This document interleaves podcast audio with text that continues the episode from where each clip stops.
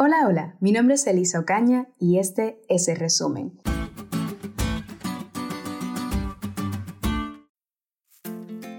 Como hemos aprendido a través de estas lecciones, el libro de Apocalipsis es el mensaje para el pueblo de Dios y especialmente se aplica a la iglesia de los últimos días.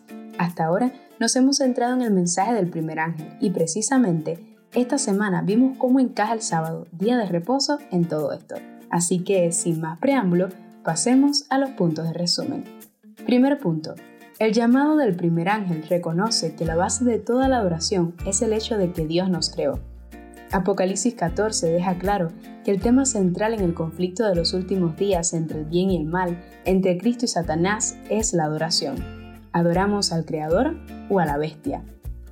Y como la creación forma la base de todas nuestras creencias, el día de reposo sabático, integrado en el mismo relato del Génesis sobre la creación, sería como señal eterna e inmutable de esa creación.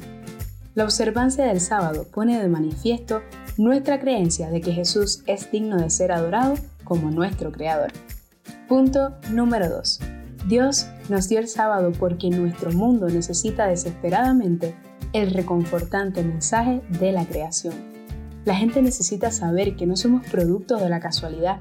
Fuimos diseñados por un Dios todopoderoso que nos creó únicos y con un propósito especial para cada uno. Y no solo esto, somos tan especiales para Dios que tomó en sí nuestro cuerpo carnal y se ofreció a sí mismo como sacrificio para limpiarnos de pecado. Y precisamente, el cuarto mandamiento es el único de los mandamientos que señala a Dios como nuestro creador. Nos dice, Acuérdate de que en seis días hizo el Señor los cielos y la tierra, el mar y todo lo que hay en ellos, y que descansó el séptimo día. Por eso el Señor bendijo y consagró el día de reposo. El punto número 3 y último es este. El sábado no es un requisito legalista ni arbitrario.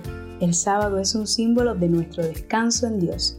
El sábado es un símbolo de descanso, no de obras de gracia, no de legalismo, de seguridad, no de condenación, de dependencia divina, no de nosotros mismos. Cada sábado dejamos a un lado las cosas que nos preocupan y nos agobian en este mundo y nos regocijamos en la bondad de nuestro Dios. Lo alabamos por la salvación que solo podemos encontrar en Cristo. El sábado nos mantiene enfocados en la gloriosa verdad de que somos hijos de Dios nos insta a una relación íntima y cercana con Él. Sin duda, el sábado es un anticipo del cielo, de la tierra nueva.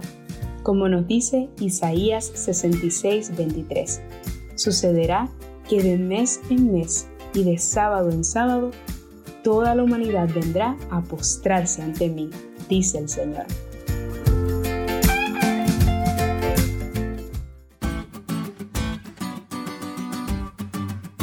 ¿Te diste cuenta de lo cool que estuvo la lección? No olvides estudiarla y compartir este podcast con todos tus amigos.